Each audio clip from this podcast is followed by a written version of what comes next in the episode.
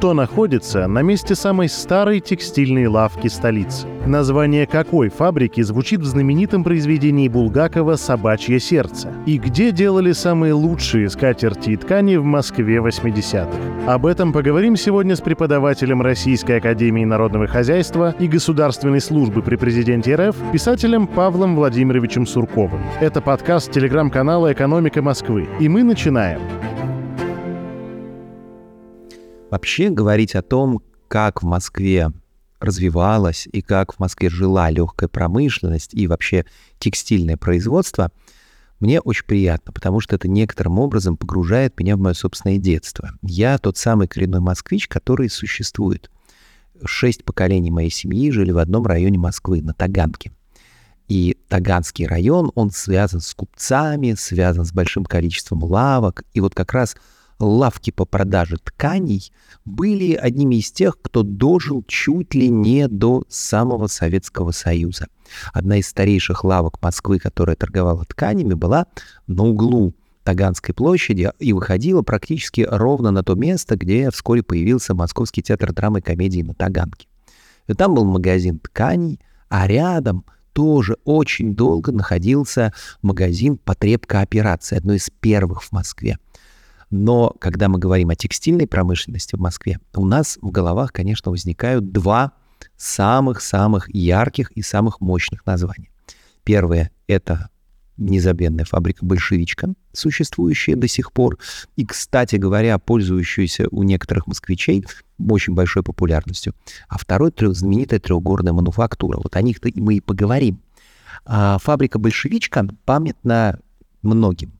Это действительно одно из старейших советских предприятий по пошиву одежды. И его название известно всем, кто читал русскую классику. Помните «Собачье сердце» Булгакова?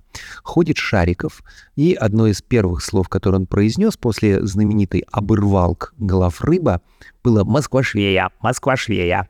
Вот Москва-швея, фабрика Москва-швея, трест Москва-швея, это и была предтеча знаменитой большевички – большевичка сразу же выпускала три типа одежды. Пиджаки, брюки и пальто, чтобы советский человек одевался целиком. То есть вот у него есть брюки, или, как тогда писали, штаны, да, и, соответственно, пиджаки и пальто. И вот человек уже полностью одет. Но э, настоящую силу большевичка показал, конечно, в годы Великой Отечественной войны, когда на ней шилось военное обмундирование – и э, там стали появляться еще и первые французские ткани, но это было уже после войны, и по французским лекалам, боже мой, откуда их доставали, мало кто знает, но есть такая вещь, как, в общем, промышленный шпионаж, назовем это прямо, да, и под по французским лекалам, то ли закупленным, то ли каким-то еще полученным, шились костюмы, в том числе и для партийной элиты. Вот было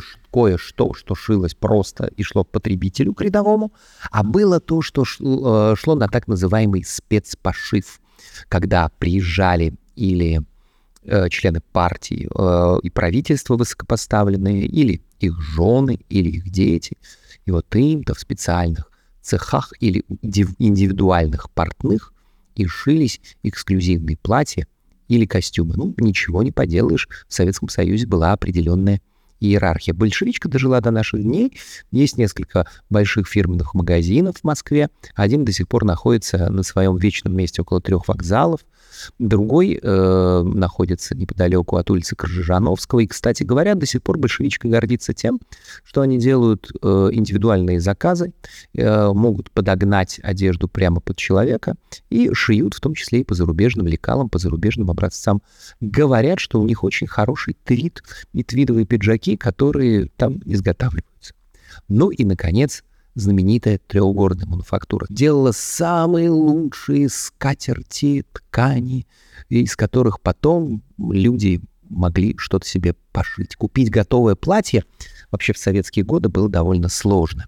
Но вот зато, если ты покупал ткань, ты из него мог пошить все, что тебе угодно.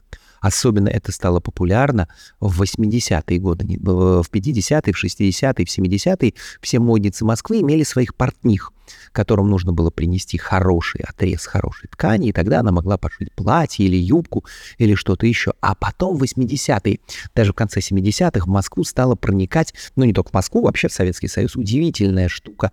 Журнал такой был «Бурда Моден», немецкий, и в нем публиковалось, о чудо, выкройки, которые, с помощью которых можно было пошить модные платья или связать какие-нибудь жакеты. И вот тут, конечно, спрос на хорошие ткани был всегда.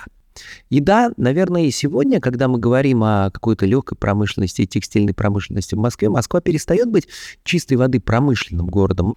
Город перестраивается, город обновляется, но память об этом все равно остается.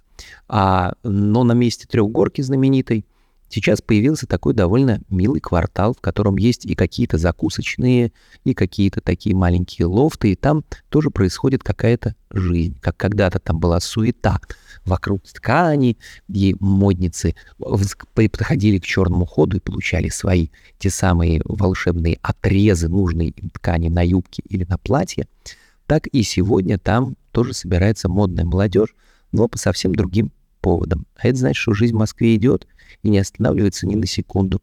И когда в следующий раз будете проходить мимо здания трехгорной мануфактуры или мимо Таганки, вспоминайте, что столетия назад там все равно гуляли люди, они прекрасно жили, они хотели быть красивыми, такими же, как и вы.